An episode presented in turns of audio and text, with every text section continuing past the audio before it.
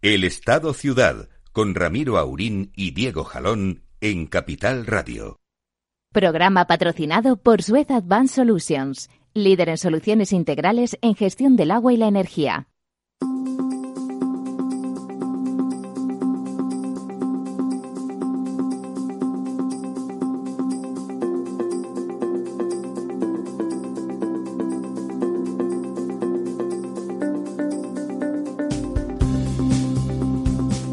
Aquí estamos, amigas y amigos, en este día fresquito y lluvioso. Don Diego, don Lorenzo. Buenos días. Buenos días, Ramiro. Eh, no me va a decir usted que no suben los pantanos hoy tampoco. Ya me tiene con la mosca tras la oreja. Eh, vamos a ver, eh, los pantanos, sabemos, los datos que tenemos son de lunes a lunes, con lo cual las lluvias que han caído hoy y ayer, ayer sobre todo en, el, en la zona del Levante, Cataluña y por ahí, a ver si se apaga el fuego. Todo eso, etcétera. Y las que están cayendo hoy en el centro, eh, ya no, no salen en las eh, cuentas. saldrán la semana que viene, ¿no? Las tendremos la semana que viene. Además, así eh, les damos tiempo a que lleguen a, los embalses. De todas formas, yo ayer en el avión sobrevolando el pantano de San Juan se le que es el pantano favorito de Don Lorenzo. bueno, porque es por donde pasa el avión y además porque yo efectivamente ahí al lado en Pelayos de la Presa pasé mi, mi infancia, con lo cual le tengo un cariño especial. Y en cualquier caso estaba el pobrecito muy malito, muy malito. Sigue mal. muy malito, sí. Pues ahora, ahora os doy los datos del, del pantano San Juan exactamente, pero vamos a empezar. Si vamos a empezar por, las cosas serias. Por, el general, eh, es decir, la variación respecto a la semana anterior es del 0,06 de descenso, es decir, se mantiene prácticamente. lo que nos hemos bebido se han rellenado. Con respecto a la semana anterior, con lo cual, bueno, pues eh, está descendiendo, digamos, el ritmo de descenso. Se, prácticamente se ha, se ha, recuperado el, consumo que ha habido se recupera exactamente. Eh, bueno, eh, por cuencas, pues eh, prácticamente todas en la tónica general están más o menos igual que, que estaban el, la, semana, anterior. Sube ligeramente el, el Tajo, baja un poquito el Ebro, en fin, la, la situación es pues de prácticamente la Me decía José Luis el del parking que estaba fastidiado porque ahora que estaba viviendo en todos sitios, en las tablas de Daimiel no llegaba una gota. Bueno, lo que te decía, el Tajo ha subido en 12 hectómetros cúbicos, que es muy muy poquito, pero bueno, es, pero algo es algo, ya no es, ya no es descenso. Ha bajado ligeramente el Guadiana, un 0,22, ha bajado ligeramente el Guadalquivir, un 0,20. El Ebro se queda prácticamente igual, con un 0,09 de descenso. Sube un poquito el Duero, con un 0,07 y las demás pues se mantienen prácticamente igual. En el Júcar estamos en un 29,70, en el Segura en un 26,75. Eh, Sin descensos. las variaciones son pequeñas. Vamos a, a esperar a la semana que viene para ver, toda, si se nota. todo este agua que está cayendo estos días. Si, sí, en particular en la costa mediterránea, ¿no? Eh, está cayendo, en, sobre todo ha caído en la costa mediterránea, en Baleares, eh, y, cayendo con mucha intensidad, provocando, como siempre, grandes problemas. Eh, seguramente acumulando poca agua. Incluso algún muerto. Eh, hay una persona que ha sido arrastrada por una riada. Y un bungalow que ha desaparecido. Eso es un bungalow que ha desaparecido y están buscando todavía a la madre y al hijo que vivían ahí, que parece ser que es un una madre, vamos, una persona de 65 años y su hijo de 43 que vivían en, en una especie de caseta o de caravana eh, cerca de la orilla de, un río. Eh, ha sido hallado, como te decía, el cadáver de un, de un hombre que eh, ha aparecido en Arenys de Munt, en, una playa cerca de, Barcelona, en Caldes de por la Riera, probablemente. Arrastrado por la Riera. Ha habido también un par de accidentes de tráfico que pueden ser eh, debidos a la cantidad de agua que ha caído. Eh, ríos a punto de desbordarse o, prácticamente desbordados. Eh, ¿Dónde se han producido eso? En Cataluña, me imagino. En Cataluña, exactamente, sí. Eh, en Cataluña hay un par de ríos pues que están eh, prácticamente, bueno, sobre todo en las comarcas de, Girona, que es donde parece que más se ha cebado, vamos, o donde más, más lluvia ha caído. hay un, ha habido cortes de luz en, la región de Arenys de Mar, unos 20.000 abonados que se han quedado sin luz. Parece que así que es una noticia, porque no es habitual. Sí, eh, vamos a ver, en Arins de Mar han sido como unos 4.000, en Belverde Cerdaña unos 3.000 y pico, en Cambrils 3.000 y pico Hablamos de hogares, ¿eh? no de personas. En Les Plugues de Francoli eh, 2.300 y en Barcelona eh, 1.500 y pico. En Barcelona ciudad también. En, Barcelona ciudad y en Tarrasa 1.400. Hogares, o sea, hogares, efectivamente. Eh, luego también hay diferentes carreteras que han cortado esta vez las lluvias y no los CDRs, que son pues la, la AP2 entre Abarratec y Tarrés, la C233 en Castelldans, la C252 en Villabertrán y la C32 en Esplugues, en sentido Castelldefels. Luego también hay algunas carreteras regionales, eh, carreteras menores. O sea que está cayendo una buena. ¿Le ha llamado, los meteorólogos le están llamando gota fría o es otra cosa? Se trata de una, eh, ahora, como se llama ahora, que es una dana, que es una depresión, eh, vamos, de aire frío en altura.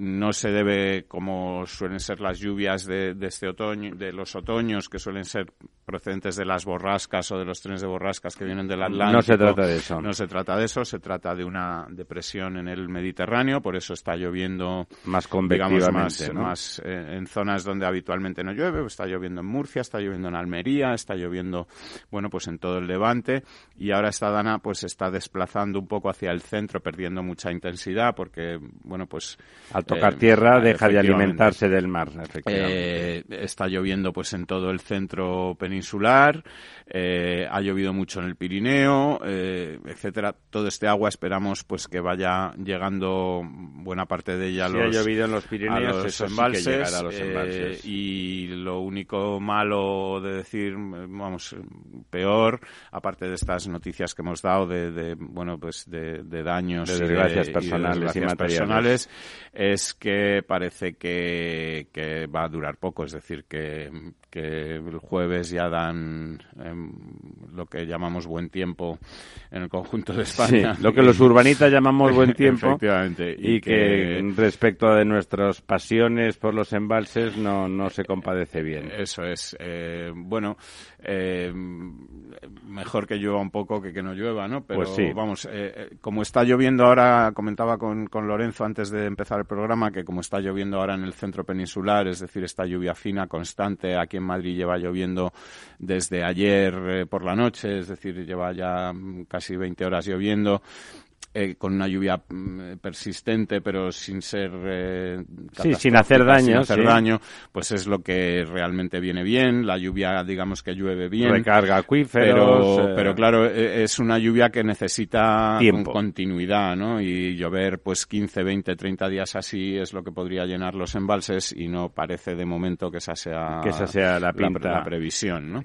Eh, don, don, San Pedro no está por la labor. Que de momento, pues tenemos que contentarnos con decir que los embalses no han bajado respecto a la semana pasada y que bueno pues que seguimos en una situación bastante precaria porque pues ese 30% de, de agua embalsada eh, vamos 39% de agua embalsada pues está muy lejos del 52% del 53% de la media de los últimos 10 años o de la misma semana del año anterior. Pensemos que además esa media va bajando o sea, que, como es una media móvil, de son los últimos 10 años, esos años malos ya bajan la media y a pesar de eso, en los años eh, que van llegando son peores, ¿no? Estamos ahora, pues como te decía el programa anterior o la semana anterior, en ese momento en el que la curva eh, tendría que tirar hacia tendría arriba. que remontar, eh, y, y, si se queda pues bajando como la del 2017 o, o, empieza a subir como la del 2018 o la de la media de los últimos claro, en España a partir de enero es la temporada es seca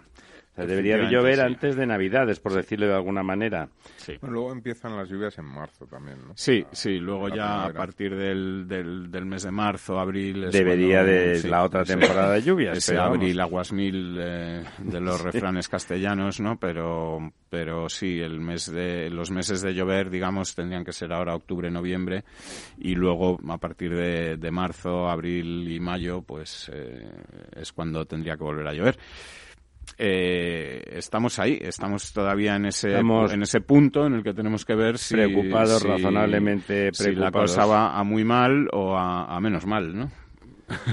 sí, está el mundo, eh, está el mundo entreverado, ¿no? O sea, está el señor, el señorito Johnson haciendo sus cosas, el señor Juncker intentando cuadrarlo, porque claro, tener que cuadrar a un loco pues no es fácil, ¿no? Eh, Juncker tendrá sus problemas, pero desde luego parece que ha jugado bien todo el rato con, con un elemento peligroso.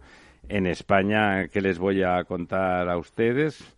Y lo último, lo último y más, bueno, y recordándonos que en nuestra parte del mundo, incluso cuando pasan cosas, son de otro tenor.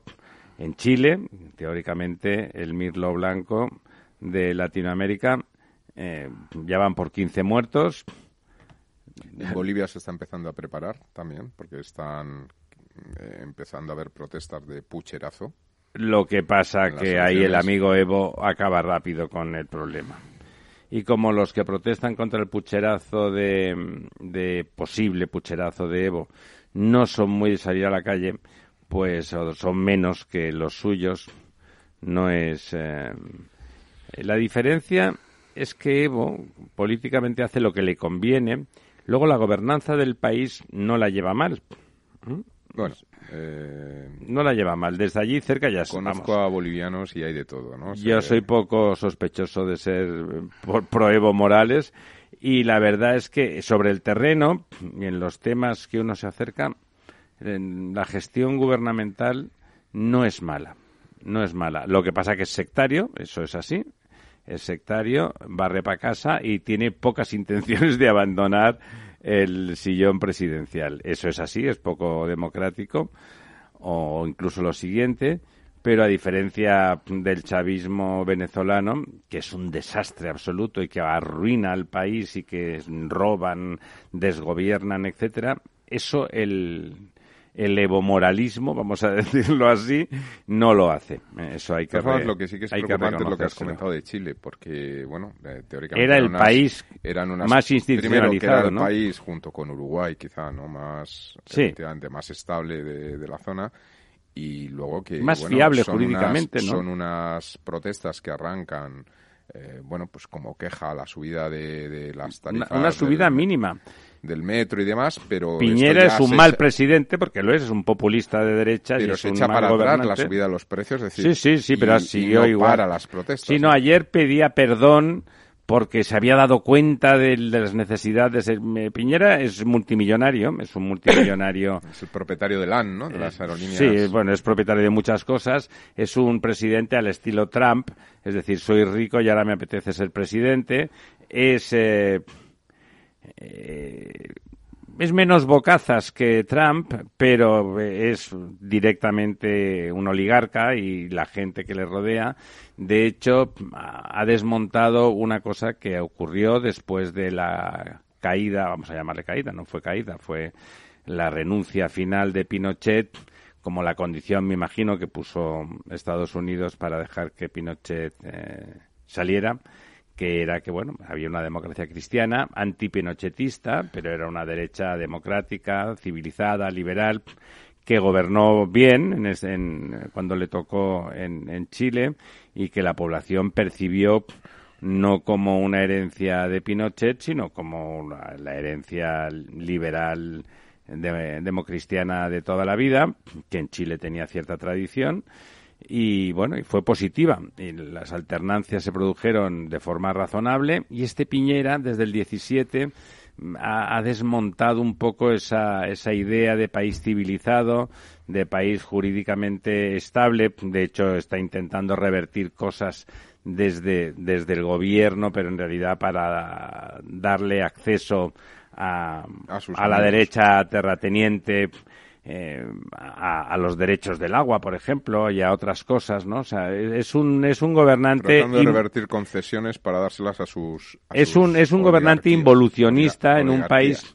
Claro, eso nos recuerda que en, que en, el subcontinente eh, sudamericano las cosas cuesta mucho de construir y muy poco de destruir, ¿no? Sí, efectivamente. Además, ¿en qué lugar eso? Eh? Eh, también hay que ver que, que, las protestas en Chile han empezado por una subida de los precios del metro, mm, lo cual parece básicamente una excusa, ¿no? sí, había un malestar latente. Porque algo más tiene que haber, ¿no? Es decir, hay un malestar latente, hay una el, tipo de gobernanza que ha hecho Piñera ha reactivado a una cierta extrema izquierda que estaba ahí latente, ¿no? No, y que es un país que, pese a que es verdad que puede ser de lo mejor de la región, eh, siguen existiendo unas desigualdades tremendas. Sí, claro, ahí desigualdades hay o hay. asustan, ¿no? Es decir, dentro del contexto latinoamericano, pues quizás sean las menores desigualdades o de las menores, pero visto desde Europa. Sí, funcionaba el ascensor social, digamos, esas cosas que hace que las desigualdades pesen menos, ¿no? La Tiene buenas universidades y eso permitía efectivamente que. Habían modernizado, después de modernizan el país, hacen una economía fuerte en un momento determinado, la liberalizan y realmente funciona. No entran en espirales financieras de esas modelo agujero negro a la Argentina. Bueno, eh, el, el robo gubernamental no está sistematizado y en cualquier caso tiene dimensiones manejables, ¿no? Esas cosas. ¿De cuánto roba? Dice, bueno, pues no roba mucho, vamos a, se tolera, no, no es incompatible con el crecimiento del país y es una pena porque era la única referencia con un perfil de institucionalidad grande, ¿no? En, en toda Latinoamérica, porque lo demás empezamos a recorrer países y eh, el único sitio donde parece que, la democracia, por lo menos la formal, iba funcionando, que es Colombia, socialmente tiene ahí la lacra de, las guerrillas que no acaban de resolverse, ¿no? Incluso ahora que estaban mucho mejor, hay idas y venidas. Argentina vuelve a género, la señora Kirchner vuelve a bailar fandangos eh, alegremente. Como decía usted, Uruguay, Uruguay con es verdad que es un país pequeño, es un país que son tres millones de habitantes, es un país relativamente tranquilo. Eh, se vive razonablemente bien, también hay diferencias, pero es fácil vivir, por decirlo de alguna manera. No hay miseria. Mm, es un país grande para los tres millones de habitantes, es un país grande, aunque es un país pequeño globalmente. Pero fíjate, si repasamos eh, Brasil, desastre descomunal, un gigante llamado a tener un papel en el mundo importantísimo y que se cae permanentemente por la corrupción sistemática de unos y otros. Es imposible, ¿no? Hay una especie. Realmente uno lo mira desde lejos y con el aprecio que nos genera a los españoles y a nosotros en particular eh, Latinoamérica, Iberoamérica, es, es desesperante. ¿eh? O sea, no Venezuela tremendo, Colombia en el filo de la navaja siempre, eh, Ecuador otra vez en medio de, una revuelta permanente, Perú en, el desequilibrio cuando parecía que había entrado en una espiral de crecimiento económico positivo. Y México, señales que vienen de México muy negativas. Bueno, México es un Estado fallido. México son varios países ahí metidos juntos. México es un sitio muy complicado. Es un gigante, 120 millones de, personas, una cultura fascinante, pero son, ya lo era en tiempos cuando llegaron los españoles allí, ya no era un solo país, eran varias naciones indígenas completamente distintas y separadas en sus formas culturales, ¿no? Y sigue, sigue existiendo eso, ¿no? Y, bueno, México además tiene ahora el gran problema del narcotráfico. Totalmente, que, hace, es eso lo que hace que, el, que sea eh, fallido el Estado, ¿no? Que impide que el Estado, pues bueno, lo hemos visto ahora con, con el episodio este del hijo del Chapo Guzmán, que, que bueno, el Estado ha tenido que echar para atrás y liberarlo porque no podía contener, ¿no? La, la violencia. La violencia en, en las calles, ¿no? no y no eh, solamente eso, empieza a haber mucho miedo por parte de las clases empresariales, Hombre, claro. inversoras en México con el gobierno de, de, De AMLO, sí. de AMLO, ¿no? Es decir, que, bueno, López Obrador está siguiendo unas pautas que empiezan a recordar mucho a los primeros años de, de Chávez, ¿no? En Venezuela, ¿no? Entonces esto empieza... a Parece mentira, porque Chávez peligrosa. era un patán, un militar con vocación golpista. López Obrador es una persona con formación. Yo no comparto con él su ideario, pero teóricamente es, una, es alguien solvente en su formación. Uno puede discrepar, pero siempre piensa que no llevará las cosas a, a mal. Claro, ahí echarle la culpa estrictamente a la oligarquía que existe en México es un error, porque como decía don Diego, el problema del narcotráfico es descomunal. Una región riquísima y una de las zonas turísticas que llegó a ser de las más importantes del mundo, una especie de costa azul en el Pacífico, que era la zona de Guerrero, Acapulco, Sí. etcétera, está completamente arrasada y está en manos del narcotráfico en, en su poder real. Es, pero realmente, ¿no? O sea, hay un, hay un gobierno en la sombra que es el narcotráfico en muchos estados. Ya no digo Sinaloa y lugares así más oscuros, ¿no? Pero sitios donde había una economía real que se sustentaba, eso ha desaparecido. ¿eh? Sí, bueno, Acapulco, que es la playa, digamos, del DF, a donde van los... los- Era, la, era la playa de, de Hollywood, ¿eh? Sí, eh, con, bueno, es para que la gente se haga una idea, como un venidor malo bestia, ¿no? En- Pero era mucho más bonito, Sí, ¿eh? sí, es un eh, sitio precioso, Grandes Acapulco. rascacielos, hoteles... Pero eran una- rascacielos preciosos, una bahía inmensa. hoteles de lujo, es una eh, bahía sí, sofisticada y extraña, muy Y- bonita, y, ¿no? Y luego muchos más puntos, como dices tú, pues eh, desde Puerto Vallarta, que está en el Pacífico, eh, Huatulco, Cihuatanejo y bueno, pues eh, Todo Guerrero, sí, to- sí. todo el estado de Guerrero y, y hasta incluso Salina Cruz y, y todo esto, pues es eh, eh, una zona con un potencial turístico tremendo y no por no hablar de los Cabos y, de, y del Mar de Cortés, etcétera, pero que, Sí, que, claro tiene la península el de California, que es donde están los cabos, es lo que se libra un poco. Porque está como ahí eh, aislada, ¿no? Es está sí. fuera del corredor. Lo, lo que ocupa el corredor del narco lo tienen completamente, mm, bueno, marginado del Estado real, ¿no? Del, del Estado real, todo lo real que sea el Estado mexicano eh, en otros lugares, pero en esas zonas está. Por lo tanto, bueno, por lo tanto vamos a volver dentro de dos minutos o tres porque ha llegado el momento de la publicidad, amigos. Y aquí no hay narcotráfico.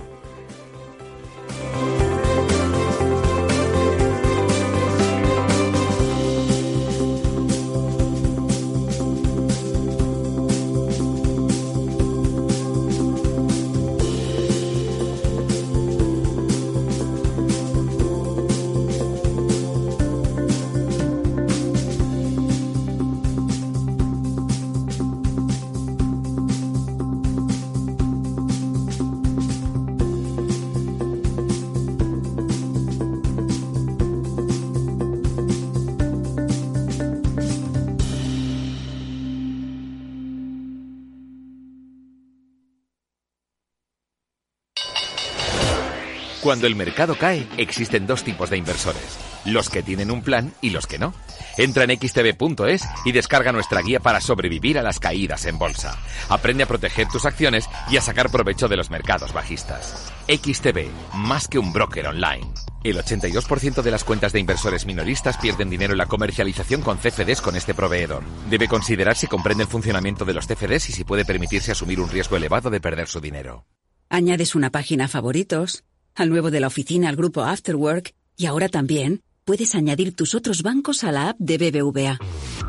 Simplifica. Agrega y controla tus otros bancos sin salir de la app líder mundial en banca móvil durante tres años seguidos.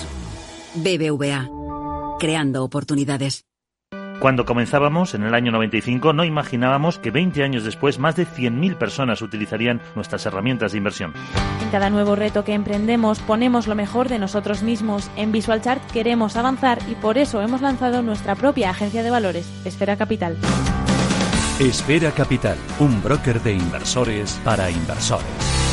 Si quiere conocer nuestro trabajo, visítenos en esferacapital.es.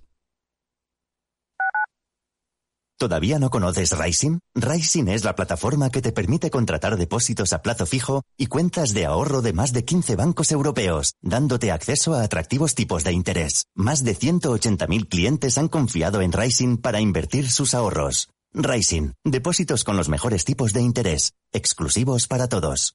Gráficas Naciones. Más de 50 años de experiencia en el sector de las artes gráficas. Apostamos por la última tecnología tanto en impresión offset como en digital y gran formato. Realizamos todo tipo de impresión. Tarjetas de visita, folletos, libros, vinilos, decoración y montaje de stands. Más información en el 91 629 2145 o en gráficasnaciones.es.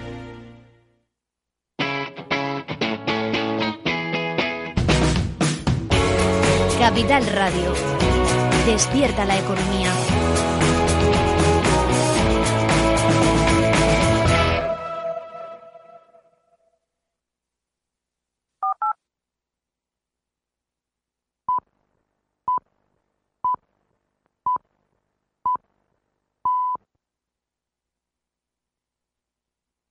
El Estado Ciudad, Capital Radio. Pues sí, señores, amigas y amigos, eh, ya nos gustaría que eso fuera España, un Estado-ciudad, un Estado donde el bienestar estuviera perfectamente repartido y el sentido común mejor todavía, pero no parece. Y nos lo recuerdan desde la Unión Europea, ¿no, don Diego? Con eh, ese rechazo a ese anteproyecto de presupuestos que era un anteproyecto populista para contrarrestar las posibles críticas de Podemos sobre todo y que ya le han dicho que si verdes las han segado, ¿no? Pues eh, efectivamente lo que le indica la Unión Europea es eh, que ese borrador porque anteproyecto le han llamado anteproyecto. proyecto de presupuestos que están digamos obligados todos los países a enviar antes de los días 15 antes del 15 de octubre para, para el año siguiente. Eh, la Unión Europea tiene en cuenta que hay países bueno pues que tienen como el caso de España que no hay gobierno que hay elecciones que tienen imposibilidad de presentar que no hay gobierno ni cuando hay gobierno o sea que no le digo. de presentar estos presupuestos pero ya le dice bueno pues que, que la desviación puede ser muy grande, que no le parece que las cifras se, ajusten a la realidad. Yo creo que Lorenzo a lo mejor nos puede precisar más desde el punto de vista técnico-económico cuáles son los, los graves problemas que, que la Unión Europea ve y a mí, sobre todo, me llama la atención es que lo que pretende este gobierno de aumento de gasto, primero, no parece que esté muy dirigido a inversiones, eh, digamos, productivas. No, gasto en, infraestructuras, etcétera, sino que es gasto, pues, en aumentar sueldos de funcionarios, en aumentar pensiones, etcétera. Ganar votos. Y que la única forma de contrarrestarlo, pues, viene con una subida de impuestos que así eh, ya lo ha manifestado de alguna manera la ministra de, de Hacienda cuando ha dicho eh, que lo que le está diciendo la Unión Europea a España es que necesita tener un gobierno cuanto antes para proceder a un ajuste fiscal. Esto de ajuste fiscal siempre quiere decir. Sí, sí, ajuste fiscal sí quiere decir subir los impuestos. y cuando dice gobierno se refiere a ella. Claro, eh, a ver, los problemas. Eh, el tema de un presupuesto se, se, explica muy, muy, muy fácilmente, porque al final es una partida de ingresos y una partida de gastos, ¿no? O un bloque. Como en una casa, vamos. Lo que entra en sueldos y lo que sale. claro, las de este anteproyecto vienen por los dos lados. Por una parte, eh, el cuadro de previsiones macroeconómicas en cuanto a ingresos, ¿no? a crecimiento económico, que es, falso, está lo que va, a la baja esos ingresos, dado el sistema de, tributario existente, pues es lo que por una parte, pues claro, no les, no les coincide ese cuadro macroeconómico con el cuadro macroeconómico que elabora Eurostat y la Unión Europea un poco de, previsiones para España. Por lo tanto, ahí no cuadra.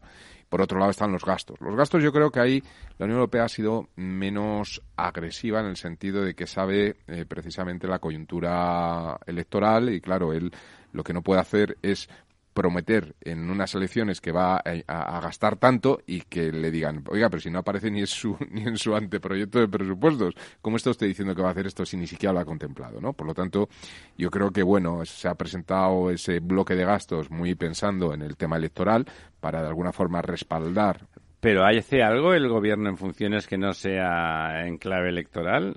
Bueno, es que lleva en clave electoral, eh, bueno, llevamos en clave electoral los últimos cuatro años indistintamente cuál sea el gobierno que haya estado, ¿no?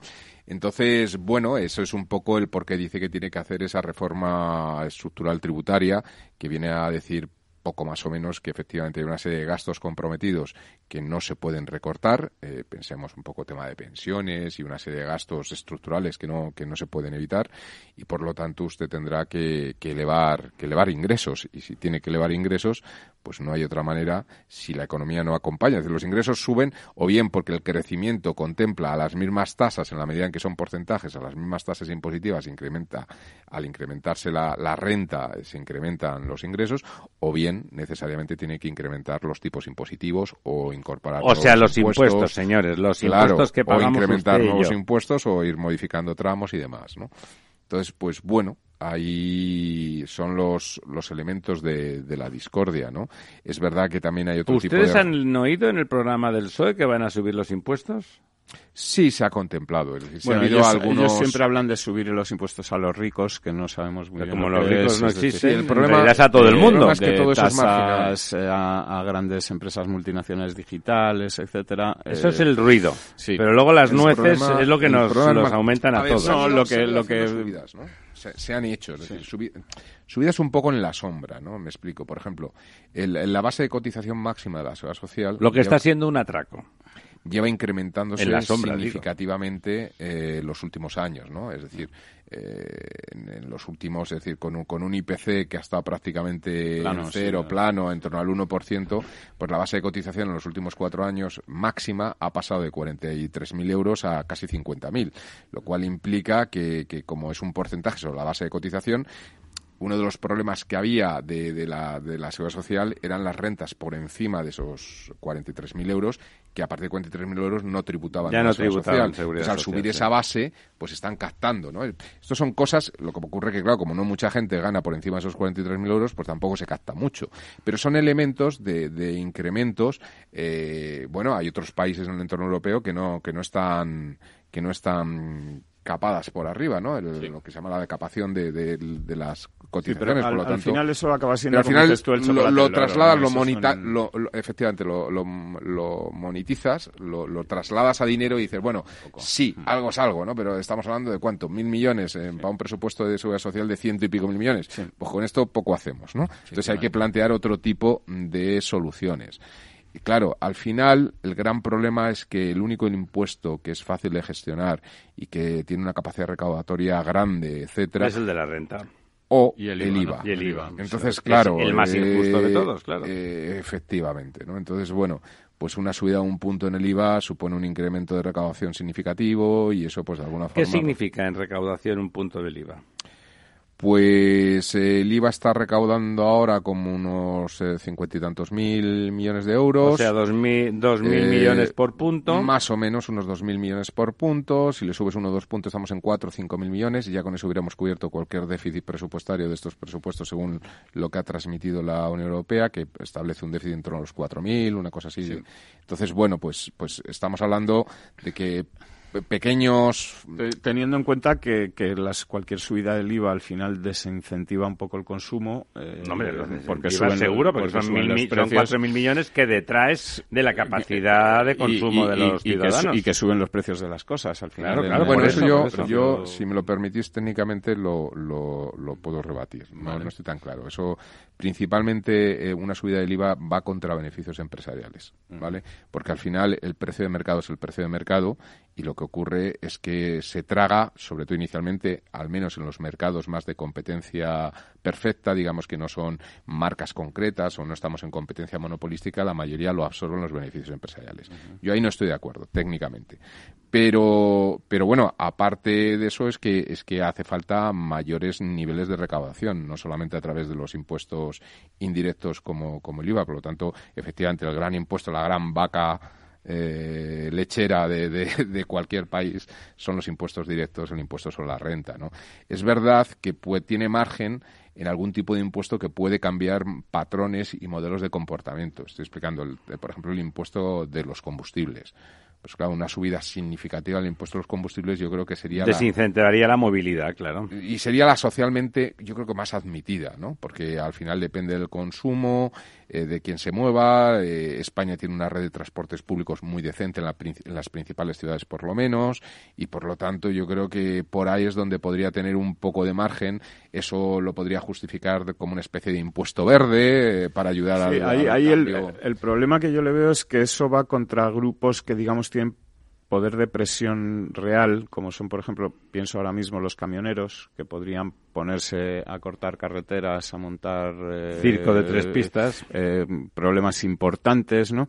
Porque al final aquí va todo de, de eso, ¿no? De Claro, es el la- transporte, la no solamente es la el- capacidad de movilidad, presión, puedes, sino tú puedes que- discriminar lo que entre va tipos de combustible, ¿no? Es decir, que hay cosas, yo recuerdo hace muchos años que estaba... ¿El diésel? ¿Cree usted que el diésel le Bueno, van a bajar menos que la gasolina? pero se pueden, este gobierno. Pero se pueden establecer, eh, eh, digamos, elementos discriminatorios o, o- o- o bonificar. eh, bonificaciones o exenciones tributarias a los autónomos que están en el sector del transporte o empresas que están en el sector del transporte. Es decir, hay muchas formas, yo creo, de articular la posibilidad de que el impacto en el sector no sea tan agresivo como los particulares. Bueno, y una- yo creo una que de es- ellas yo creo sinceramente que sería socialmente más admisible una subida en, eh, en impuestos especiales como el de los combustibles antes que una subida en el IVA, porque el IVA está afectando a casi todos los bienes de consumo. Es verdad que hay IVA reducidos y pero bueno, si te pones a comparar con otros países pues eh, no sé, yo pongo siempre el caso de Irlanda porque lo tengo muy próximo, pero claro, el IVA de los alimentos en Irlanda es el 0%.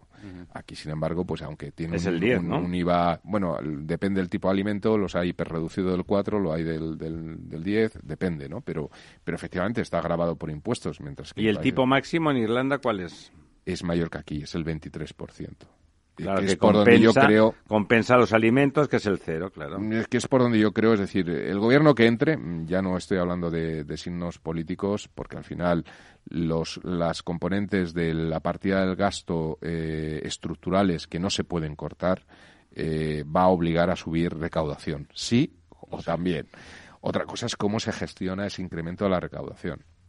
Y yo creo que el IVA es un claro favorito para subir uno o dos Porque es puntos. fácil, claro. Y Es porque tienes inmediato. cobertura internacional, porque hay otros países en el entorno europeo que están en el 23%. Aunque es verdad que hay países que también están en el 19%, pero hay países que están en el 23%. Por lo tanto, eso yo creo que, que va a estar sí o sí. Otra cosa, y yo confío y espero en que realmente en los hiperreducidos y en los tipos reducidos pues los gestionen mejor o incluso hagan una compensación y bajen los reducidos y demás. Eh, si las cuentas les salen y luego impuestos especiales es donde nos van seguro que nos van a chicharrar ¿no? Y el- eh, no solamente el del combustible sino el del alcohol ¿Le parece tabaco. que eso ocurrirá con cualquier gobierno que entre? yo creo que tiene que ocurrir, porque además está justificado. Es decir, es verdad que, por ejemplo, en el caso español habría que ver temas como el vino por un tema cultural y demás, pero es que el impuesto sobre, mm, sobre bienes alcohólicos, por ejemplo, en los países de nuestro entorno, pues a veces casi no dobla, pero casi, ¿no? Es decir, es muy significativamente superior, ¿no? Entonces, yo creo que se puede justificar porque además También los alcoholes destilados. la correlación entre el consumo de alcohol y las enfermedades y por lo tanto el incremento del gasto sanitario está más que demostrado. O sea, yo creo que, que se justifica claramente un, incremento sistemático de una serie de impuestos eh, eh, indirectos, eh, perdón, impuestos sí, indirectos especiales que de alguna forma eh, deja libertad al ciudadano si quiere o no quiere consumir, ¿no? Por lo tanto, yo creo que por ahí debe ir. Pero está claramente deficitario en cuanto a los ingresos y más si el cuadro macroeconómico, aunque yo ahí también disiento y soy menos pesimista de lo que empiezan a decir muchos de mis colegas. Pero hay, eh, el pesimismo es, es grande, ¿eh? grande, sí.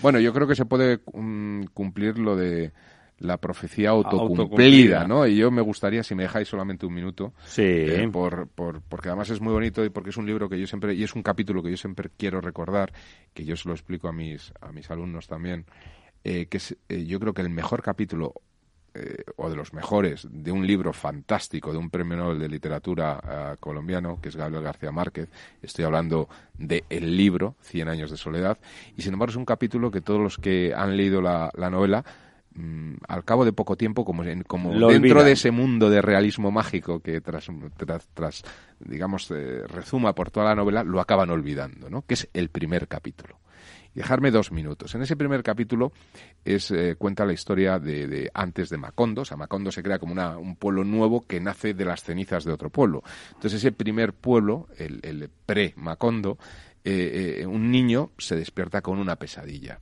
Eh, y, y al desayunar con la madre, pues le cuenta que, que, que, que, bueno, pues que ha tenido una pesadilla, que lo ha pasado mal. Le dice a la madre, cuéntamela. Y dice, pues mira, mamá, es que he soñado que esta noche, esta noche el pueblo ardía. Ya, son tonterías, le dice la madre, ¿no? Y bueno, pues ya el niño se va al colegio y tal. Y el ese pueblo día- se quema. Y ese día la madre se va a la carnicería como cada día a comprar la carne para preparar la cocina, la comida, etcétera. Y cuando llega, pues de repente va y pide eh, medio kilo y cuarto más. Entonces el carnicero se queda así y le dice, hombre, pero si todos los días me pides medio kilo, ¿por qué esta vez me pi- pides cuarto más? ¿Tienes visita? ¿Viene alguien? No sé qué, esta especie de los pueblos, por curiosidad. Y dice, pues no, la verdad es que no sé ni por qué lo estoy pidiendo. Pero no sé, eh, mi hijo me ha contado esta mañana una pesadilla que ha tenido, que se quemaba el pueblo, y yo qué sé, por si acaso. Total, que el carnicero ve el negocio dice, uh, si yo cuento esto, aquí todas me van a comprar cuarto kilo más. Entonces a la siguiente que viene a la carnicería le cuenta, oiga, ¿se ha enterado usted que el hijo ha soñado esto y tal? Total, y por eso se ha llevado cuarto más. Y ah, pues me pone usted a mí cuarto más. Total, que a lo largo de la mañana esto empieza a transmitirse por todo el pueblo, todo el pueblo, todo el pueblo, y por la noche ya está en bocas de, todo el pueblo, todos los hombres cuando vuelven del trabajo, etcétera, etcétera. Total, que al final montan el consejo del pueblo a tomar decisión y ya ahí todo el mundo, esto se va a quemar, no sé qué, no sé cuántos. Tenemos que abandonar el pueblo. Entonces, buah, toda la, toda la tarde-noche la gente preparando los carros, todos corriendo y tal, y al final todo el pueblo en caravana, porque lo importante decían es que sigamos unidos, sigamos siendo el pueblo, el espíritu del pueblo somos nosotros, la gente, no las casas. Total, que al final se van y suben por una colina y cuando ya están arriba miran al anochecer el pueblo vacío como, como fantasmagórico y se quedan ahí todos pensando dicen, joder, les da esa especie de, de tristeza, del abandono De sus melancolía, casas, de de nostalgia. melancolía. Y lo peor de todo es que como venga alguien y se quede con ellos, se quedarán con nuestras casas. Y No al final qué. lo queman Pues ellos, Esto, claro. esto no lo podemos permitir, que se queden. ¡Quemémoslo! Y bajan los hombres corriendo, queman, el, queman el pueblo, pueblo. Y el capítulo termina, el pueblo en llamas, todo el mundo viendo cómo se quemaba el pueblo. Y entonces el niño se acerca a la madre y le dice, ¿ves mamá cómo se iba a quemar esta noche el pueblo? Pues yo creo que Profecía viviendo- autocumplida, sí. Estamos viviendo un poco eso en estos momentos en, en la economía. Yo creo, ya hay, de hecho, comunicar del Fondo Monetario Internacional, de la, nueva presidenta, de, bueno, directora general del Fondo Monetario Internacional, indicando que, que las previsiones... Georgieva, están- ¿no se llama Georgieva? Georgieva, efectivamente. Que no, que no, que no, que no está tan mal la economía. Yo creo que hay, yo lo he dicho muchas veces, no veo ningún factor endógeno, sí veo muchos factores exógenos, lo, lo, he- lo he dicho aquí otras veces.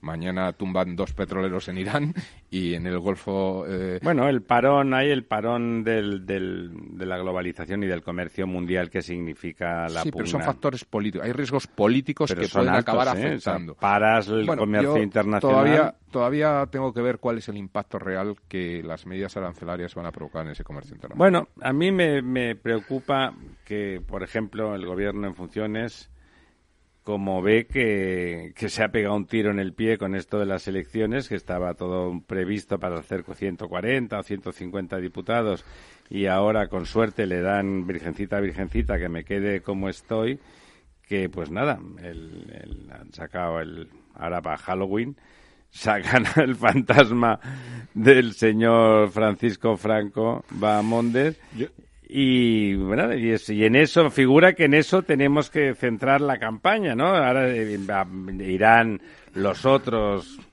también iluminados que es de Vox a decir que eso es una canallada.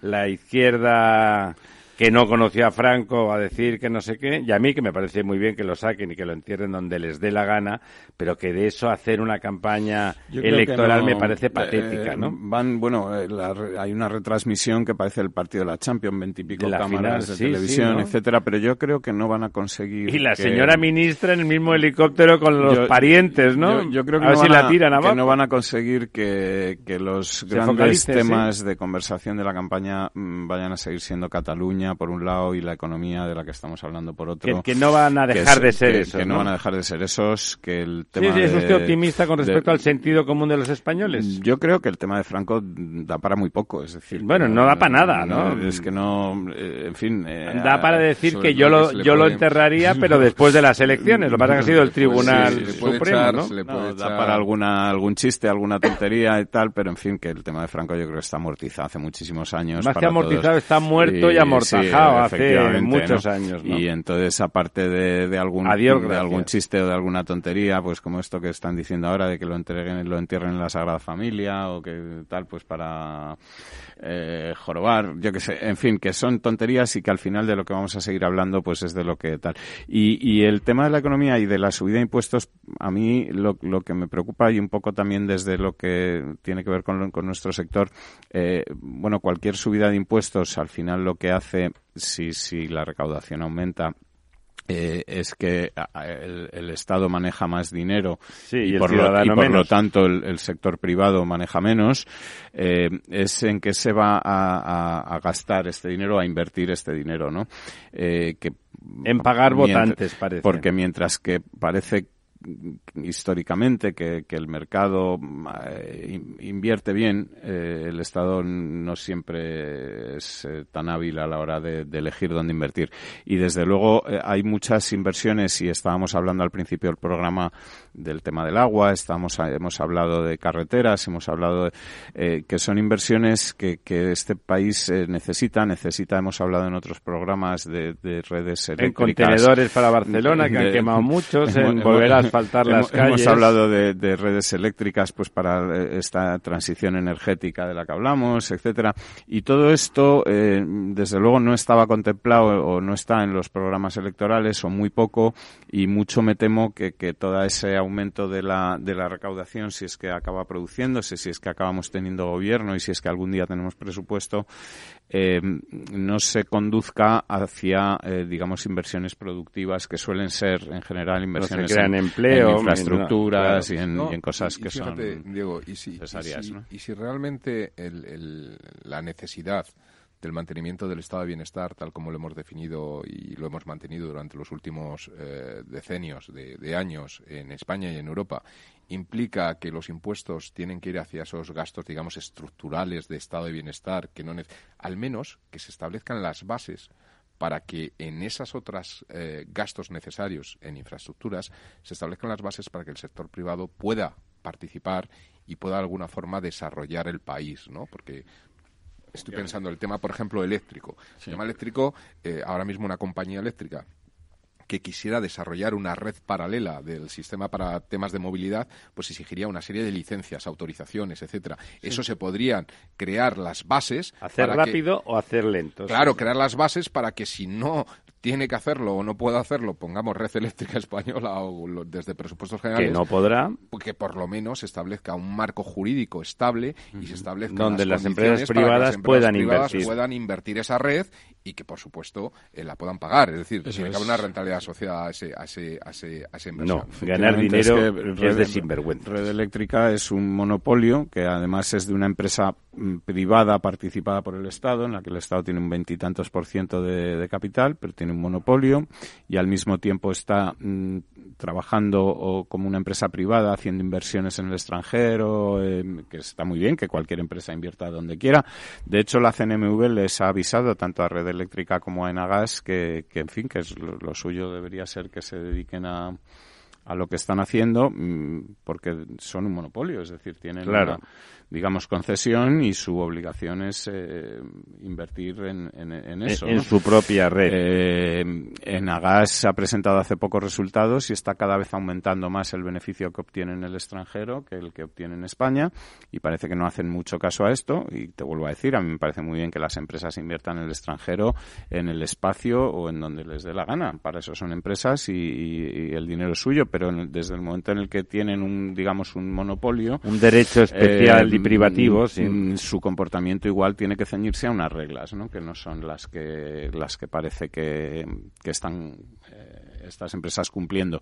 Eh, seguimos además con el follón de de la CNMV de la CNMC, perdona, que quiere efectivamente recortar estos, em, digamos, peajes o pagos que se hace a las, a las empresas por la distribución de electricidad eh, Red Eléctrica y Enagas son de las afectadas o de las que más se verían afectadas por este, por este asunto.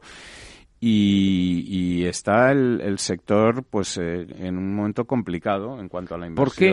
¿Por qué ha sido por causa de, carencias infraestructurales las, los apagones en Cataluña?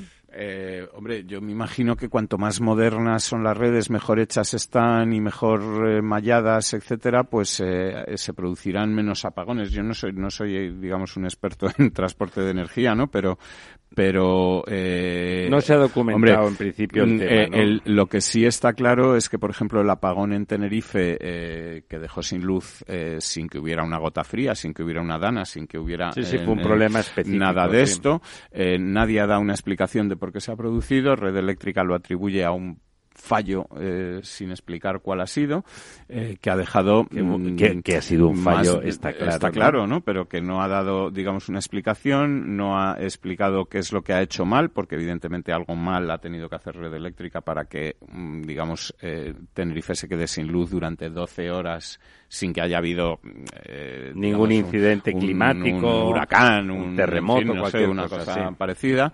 Y, y, en fin, eh, también estas cosas pues son las que las que ocurren cuando pues cuando hay un monopolio que, que al final no tiene que dar explicaciones a nadie, mmm, tiene un mercado cautivo. eh, no tiene bueno, que ahí si hubiese ningún... una auténtica supervisión eso no, no, no tiene que convencer a ningún así, cliente, pero... no tiene que efectivamente, pero como la, el Estado es parte de la empresa, ¿quién le supervisa?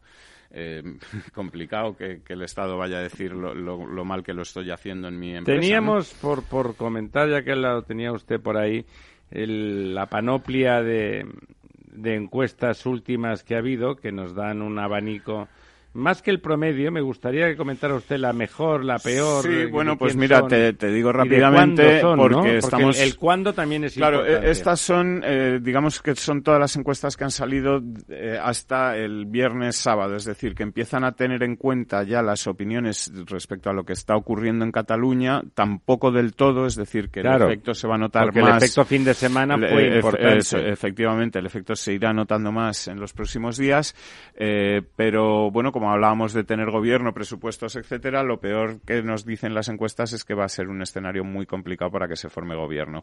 Digamos que el escenario central, es decir, lo que sería la, la, la media, eh, la media sería eh, 126 diputados para el Partido Socialista, 96 para el Partido Popular. Y el mejor y peor en, esa, en ambos y, casos, y el mejor y peor serían?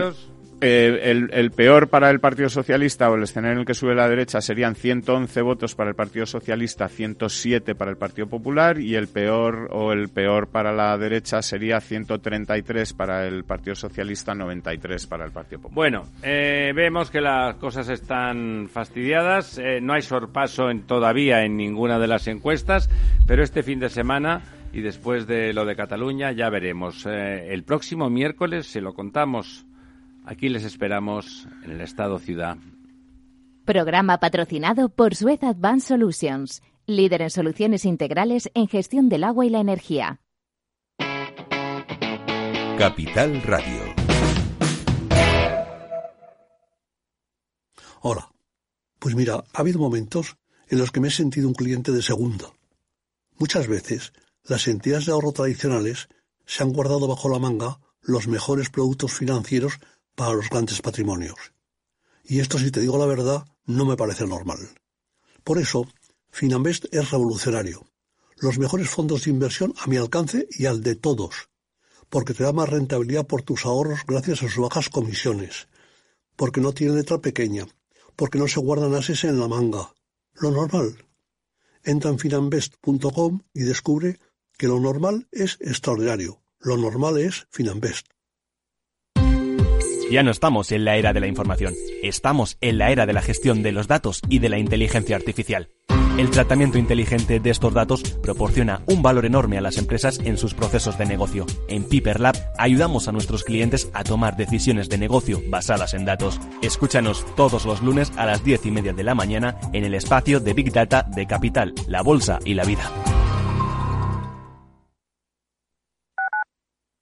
Escuchas Capital Radio, Madrid 105.7, la radio de los líderes. ¿Todavía no conoces Rising? Rising es la plataforma que te permite contratar depósitos a plazo fijo y cuentas de ahorro de más de 15 bancos europeos, dándote acceso a atractivos tipos de interés. Más de 180.000 clientes han confiado en Rising para invertir sus ahorros. Rising, depósitos con los mejores tipos de interés, exclusivos para todos. Si te gusta la cocina gallega de siempre, en el Mesón Gallego 1 y el Mesón Gallego 2 encontrarás los mejores pescados y mariscos de las costas junto a recetas de la Galicia interior, además de las carnes de Sanabria y los mejores embutidos de Zamora y nuestra terraza. Te esperamos en la calle Muller 35, teléfono 91 579 3623 y en la Plaza de la Remonta 13, teléfono 91 579 0769. Una recomendación del programa gastronómico Mesa y Descanso. Una tarde cualquiera en Mercado Abierto con Gerardo Ortega. Te lo digo yo, la bolsa americana está en subida libre en largo plazo. Vale, pues me parece muy bien. ¿Y qué? Y a la que el mercado hace un, ¿tú qué haces? Uy, uy, uy.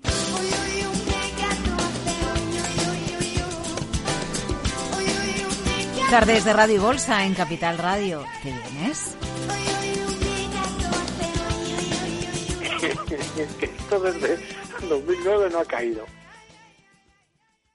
Disfruta de la mejor cocina gallega en Montes de Galicia. Todo un clásico moderno en el barrio de Salamanca. Disfruta de la variada dieta atlántica, de las mejores carnes y pescados tratados con respeto y transparencia y regados con una de las mejores bodegas de la zona. En grupo, en familia o en pareja, Montes de Galicia te ofrece el espacio perfecto en cada ocasión.